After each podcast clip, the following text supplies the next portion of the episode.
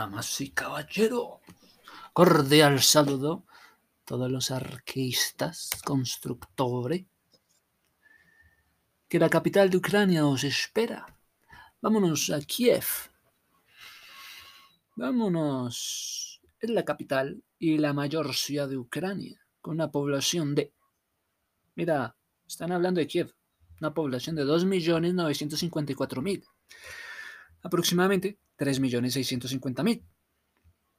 Esto en su área, área metropolitana. Es un importante hecho, el centro industrial, el centro científico, el centro educativo, cultural e histórico, además de la sede de muchas industrias de alta tecnología. Kiev dispone de una amplia infraestructura en la que se incluye un sistema de transporte público del que forma parte el metro de Kiev, el sistema de metro más profundo del mundo, alcanzando los 105 metros de profundidad.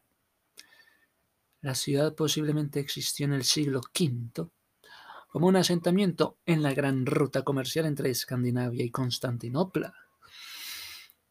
Están hablando de la cultura escandinavia. Están hablando de la cultura Constantinopla. Esta teoría está fundamentada en la primera mención conocía referente a Kiev. Esto en el año 482. Kiev fue entonces tributaria de los házaros hasta que los varegos se apoderaron de la ciudad en la segunda mitad del siglo XIX, los vikingos. Estos varegos, estos vikingos, se alusiona a los varegos o bárbaros, varengos varangios, vikingos mayormente suecos, que fueron hacia el este y el sur a través de lo que hoy es Rusia, Bielorrusia y Ucrania, los Balcanes hacia el imperio bizantino. Se apoderaron de la ciudad en la segunda mitad del siglo IX. Bajo el dominio vikingo, la ciudad se convirtió en la capital de Rush, la capital de Rus de Kiev. Bajo el dominio vikingo, la ciudad se convirtió en la capital de Rus de Kiev, primer estado eslavo oriental, completamente destruida durante la invasión de los mongoles. En el año 1240 la ciudad perdió gran parte de su influencia en los años posteriores, siendo capital provincial de diversos estados. Estados como el Reino de Rutenia, estados como el Gran Ducado, la República de las Dos Naciones, el Hetmanato cosaco, la Moscovia y el Imperio Ruso. La ciudad vivió la revolución industrial en el siglo XIX, dentro del Imperio Ruso.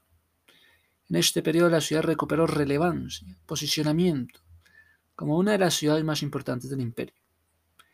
En 1917, después de la República Popular Ucraniana declararse su independencia tras la guerra de independencia de Ucrania, Kiev se convirtió en su capital, con las derrotas de la República Ucraniana en la guerra de la independencia. La ciudad fue ocupada por el ejército bolchevique, que aseguraría la asignación de la ciudad de Rusia de Ucrania en 1922 dentro de la Unión Soviética. En 1934 la capital de Rusia, de Ucrania, pasó a ser Yarkov. Oiga, la ciudad de Yarkov era la capital de Rusia, eh, de Ucrania, estando en el territorio ucraniano, era la capital Yarkov.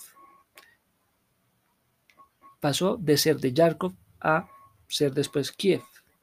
La ciudad fue gravemente dañada durante la Segunda Guerra Mundial, pero aunque se recuperó rápidamente en los años de la posguerra, las políticas de stalinismo remodelaron el estilo arquitectónico, ese stalinismo en la arquitectura de la ciudad, al igual que en las otras ciudades de la Unión. Posteriormente la ciudad se convertiría en la tercera ciudad más grande de la Unión Soviética.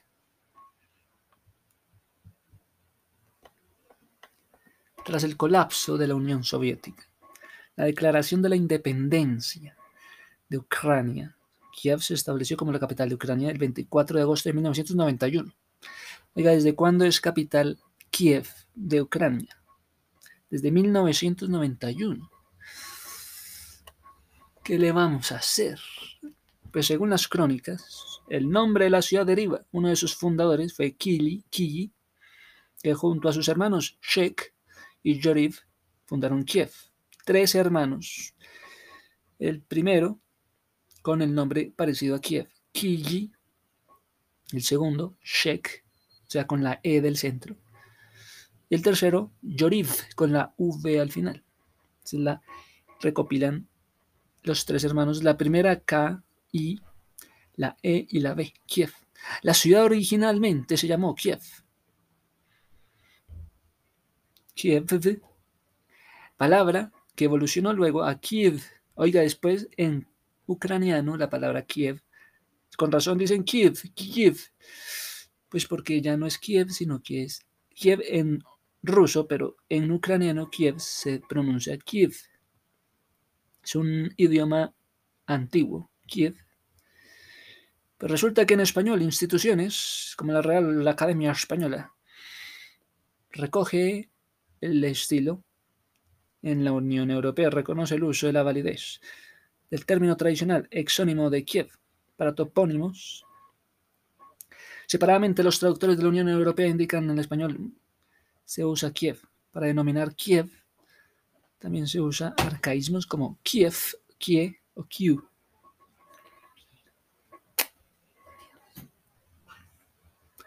Debido a que Kiev ha estado la mayor parte de su historia en estados donde el idioma es polaco, en donde el idioma principal es el ruso, que predomina, a estos transliteraron el nombre Kiev, Kiev, ah, Kiev. Oiga, no es Kiev, en ucraniano sonaría como Kyiv. Se ha acabado popularizando más el término de Kiev en el resto de los idiomas en español. Kyiv, Kiev. Con la moderna reglamentación de la ortografía o ucraniana del siglo XIX se normalizó el uso de la Kyiv en vez de Kiev. Sin embargo, siguió siendo mayoritario el uso de Kiev, en parte por la política de rusificación de Ucrania la historia de Rusia en Ucrania durante el Imperio Ruso y la URSS, la Unión Soviética.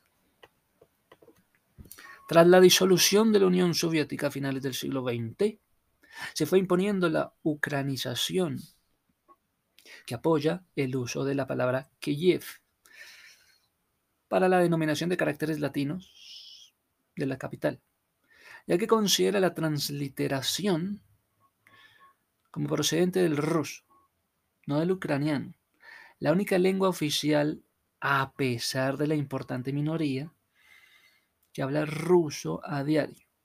En 1995 el gobierno introdujo unas leyes nacionales para la transliteración de nombres geográficos, según la cual se debe utilizar la forma ucraniana de Kiev para actos legislativos y oficiales del gobierno Kiev tras la crisis de Crimea, las dos guerras y las guerras de Donbass. En la crisis de Crimea en el 2014 y la guerra de Donbass 2014, el uso de Kayev y otras transliteraciones aceleraron el uso en inglés de muchas instituciones debido a que el hincapié del gobierno ucraniano en su política de desrusificación de Ucrania, desrusificación en Ucrania. Pues mira que en el 2018 el Ministerio de Relaciones Exteriores de Ucrania lanzó una campaña internacional llamada Correct UA, especialmente para fomentar el uso de las transliteraciones de Ucrania al inglés. O sea, son transliteraciones del ucraniano al inglés.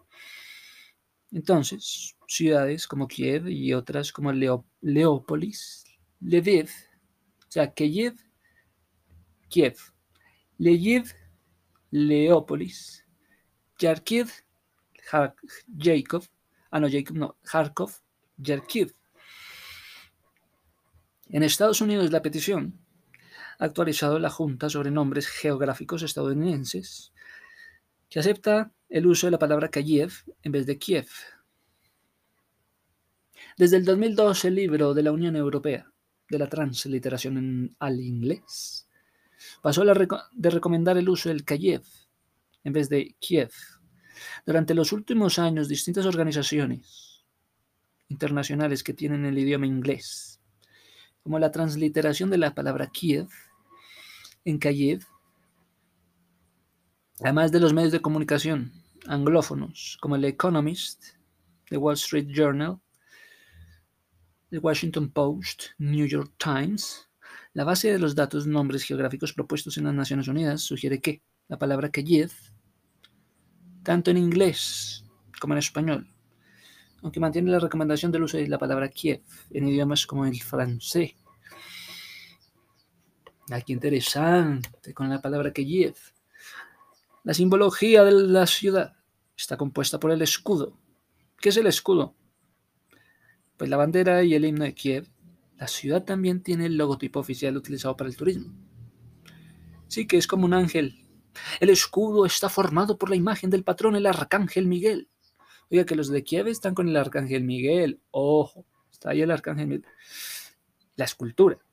El patrón, esa torre de Kiev, ¿quién será ese pisco con unas alas? Pues el arcángel Miguel, bueno, obvio, patrón de la ciudad sobre un escudo de color azul.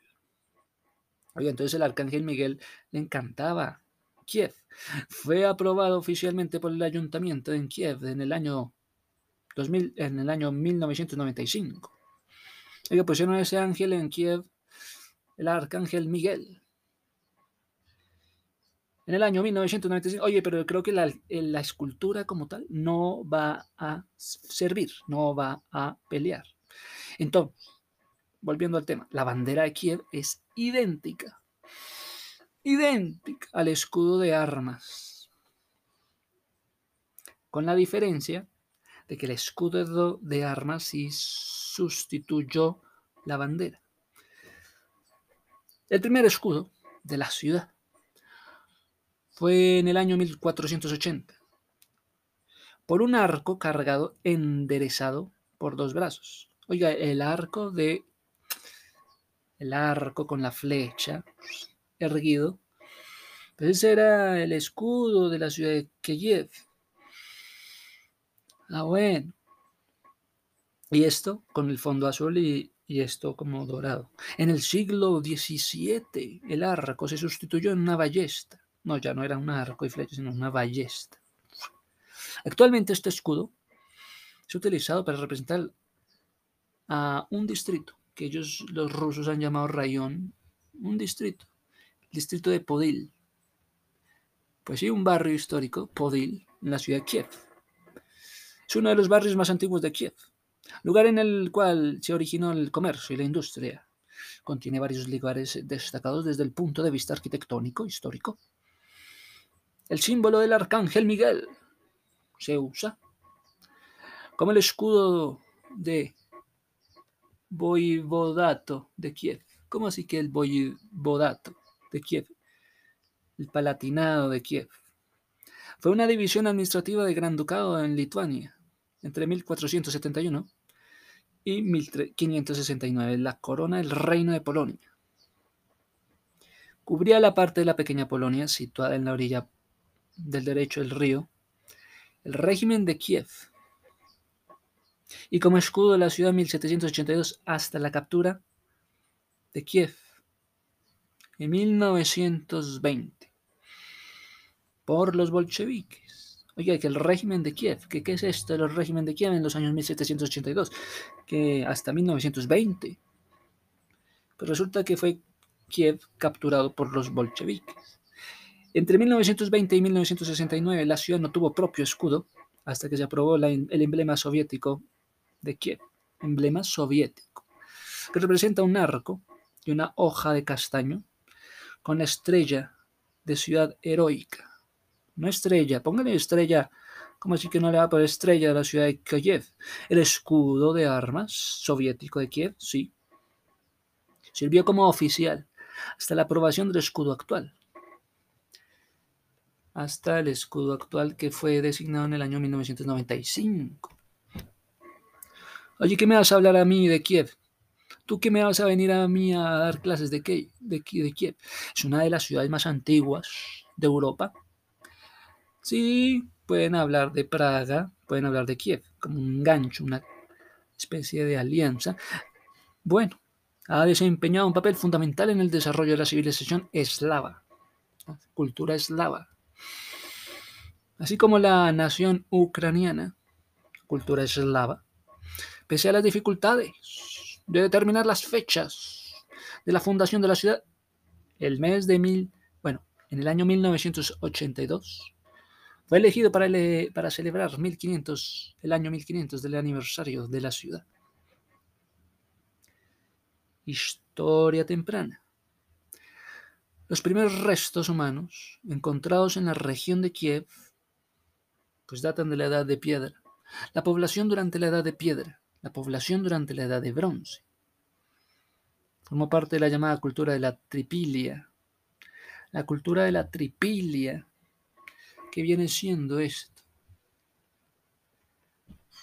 pues que representa la fase culminante del neolítico final y el calcolítico de la Europa suboriental.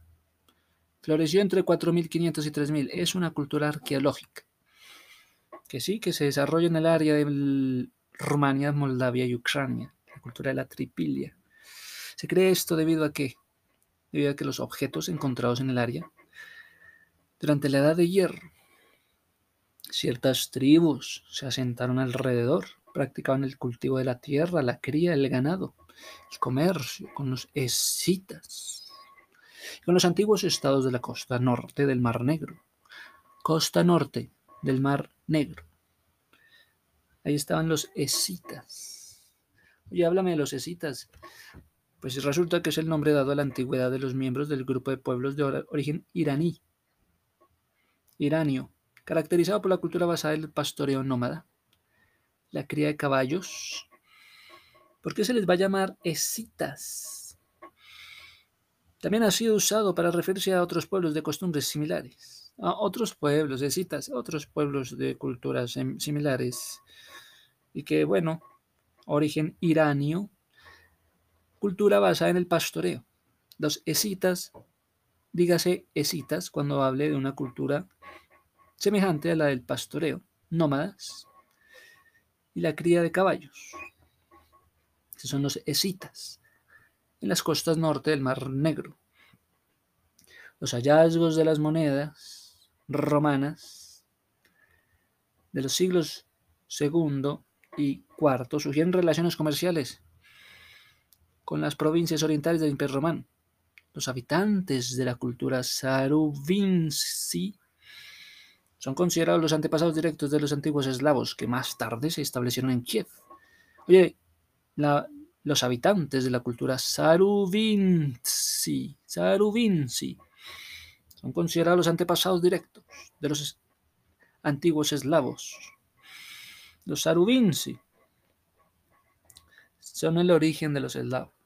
Una cultura Saruvinci por ahí, que se establecieron en Kiev. También se creyó el primer asentamiento humano en este lugar puede haberse establecido en el siglo V y VI, durante los siglos VIII y IX.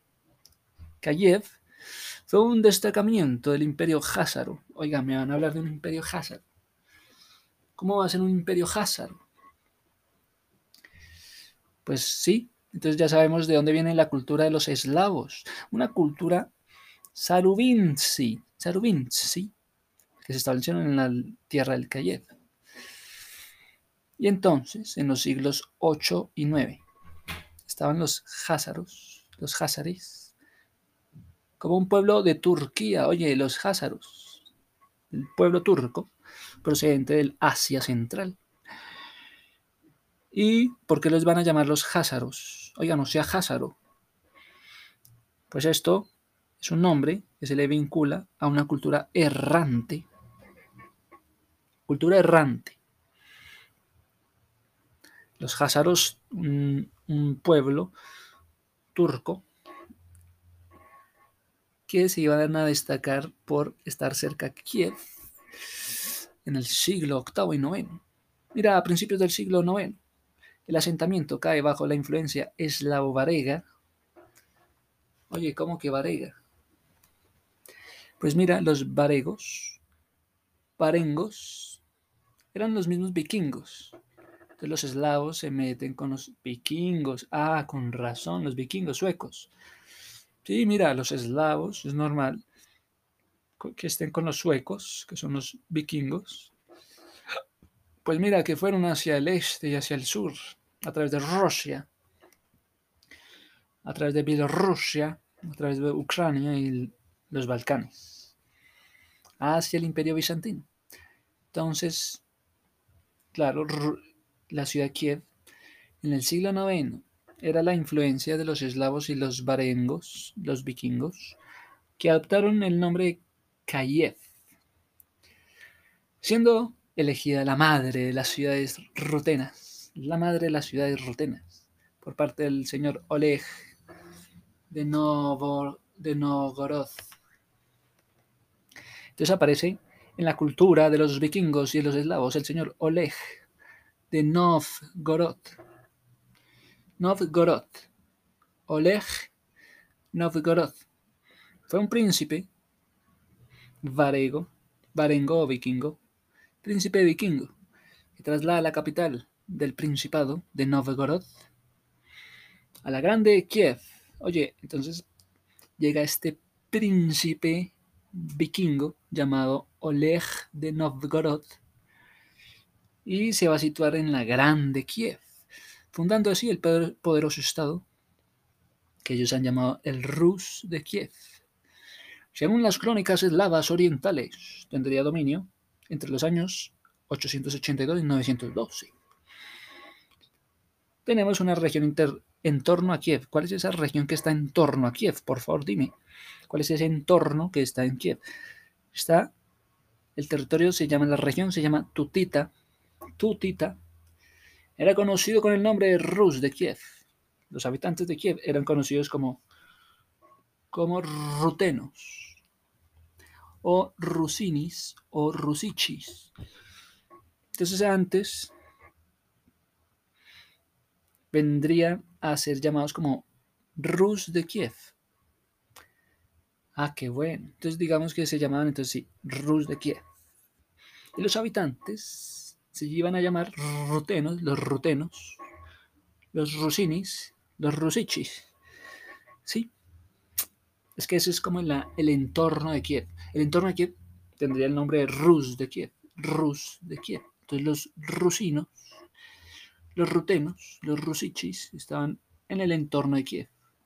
Por eso, entonces, está la ciudad Kiev y, y su entorno se iba a llamar Rus de Kiev. Gobernado por la nobleza de estos vikingos, Kiev se convirtió en el núcleo político de, núcleo político de la zona de la región que se llama Rus de Kiev, cuyo apogeo se alcanzó entre los siglos XI y XIII. Entonces, en el año 1240, ¿qué pasó? Llegó la invasión mongola, mongola, mongola, de los mongoles de la Rus de Kiev dirigida por el señor Batu Khan. Batu Khan destruyó completamente la ciudad. Los mongoles destruyen la ciudad, muchachos. Los mongoles destruyeron a los vikingos en el siglo XI y XIII. Esos mongoles querían ojos azules. Imagínese usted los mongoles destruyendo a los vikingos en el siglo XI y XIII. Hecho que produjo profundo efecto en el futuro de la ciudad, en el futuro de la civilización eslava, o sea, se tenían que mezclar con los mongoles. Pusieron a los vikingos a que se mezclaran con los mongoles. Y hágame el favor. ¿Qué fue eso? ¿Qué fue? Pues que las civilizaciones de los eslavos se volverían entonces eslavos orientales. ¿Por qué se iban a juntar los mongoles? Pues para que existieran después eslavos orientales. No te lo puedo creer. ¿Sí? La unión de vikingos con mongoles, salían eslavos orientales. Uh, hazme favor, en el momento de la destrucción mongola, entonces Kiev era considerada una de las ciudades más grandes del mundo. En ese entonces Kiev era una de las ciudades más grandes del mundo. cuya población excedía más de 100.000 habitantes. Qué bueno. Síguenos contando la historia de Kiev. Mira, vamos con ustedes a principios de 1320. Pues mira, la ciudad empequeñecida. La ciudad de Kiev era una área circundante. Fueron conquistados por un ejército lituano, liderado por el señor Gediminas, Gediminas el lituano. Saludos a Gediminas el lituano, el noble, que derrotó al ejército eslavo, dirigido por el señor Stanislav. El eslavo Stanislavo se llamaba, se llamaba Stanislav de Kiev. Claro, le ponen la ciudad. ¿De dónde es Stanislavo? De Kiev. Entonces, el ejército lituano contra las fuerzas del ejército eslavo. Estaría entonces el lituano Gediminas luchando contra el eslavo Stanislavo. Resulta que Gediminas fue un gobernante del Gran Ducado de Lituania, lo que significa el poder para gobernar a los, lituanos sobre una gran parte de lo que fue los vikingos en la región de Rus de Kiev. Pues resulta que Gediminas fue el fundador del Gran Ducado como imperio lituano. Tiene una reputación de ser paganos. Listo, hasta ahí. Que el eslavo, el señor Stanislavo, en la batalla en el río Irpin, Irpin, es un río de Ucrania con una afluencia del río de Dnieper, fue desembocado cerca al pantano de Kiev. Entonces, vienen con ustedes los tártaros, los que les gusta la torta tártara. Pues mira, los tártaros es un nombre colectivo que se le aplica a los pueblos turcos. Esos turcos eran con, con los tártaros. Vienen los turcos con una tártara o sea, Europa Oriental. O sea, los turcos hacen parte de la Europa Oriental. Y también Siberia. Entonces se meten ahí los turcos que vienen de Europa Oriental y Siberia con los vikingos, con los, con los eslavos. El nombre de los tártaros se debe a qué? Que decían Tata o Dada. Una tribu mongol que habitaba al noroeste de Mongolia, el siglo V. Entonces decían Tata o Dada, y esto eran los tártaros. Se llamaban tártaros a los pueblos que dominaban Asia. También reclamaron la ciudad de Kiev. Estos asiáticos también iban a reclamar la ciudad de Kiev, los mongoles. No, no solo los mongoles, también los turcos, los tártaros. Y tomaron entonces represalias por lo que Kiev fue gobernada por el príncipe lituano. Y entonces pagaba tributo, entonces debían pagarle tributo a lo que ellos llamaban la horda dorada, la horda de oro. Esto, esto es por los turcos. La horda dorada fue un estado mongol que abarcaba parte de las actuales Rusia y Ucrania y Kazajistán. Tras la ruptura del imperio mongol.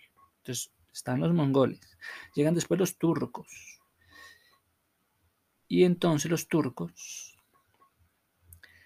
también tienen territorio en Ucrania, en Rusia, Kazajistán, tras el imperio, la ruptura del imperio mongol.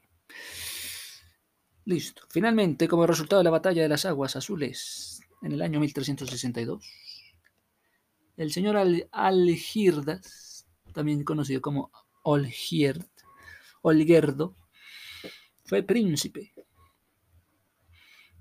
de Gran Duque de Lituania. El Gran Duque de Lituania incorporó en Kiev sus alrededores el Gran Ducado de Lituania. Entonces, después de que pasó por manos mongoles, turcos, llega el príncipe, el príncipe lituano, y entonces hace el Gran Ducado, Gran Ducado de Lituania en la ciudad de Kiev. Pero mira, los tártaros, los turcos tártaros, en la zona de Crimea, en el año 1482 saquearon y quemaron gran parte de Kiev. Oh, estos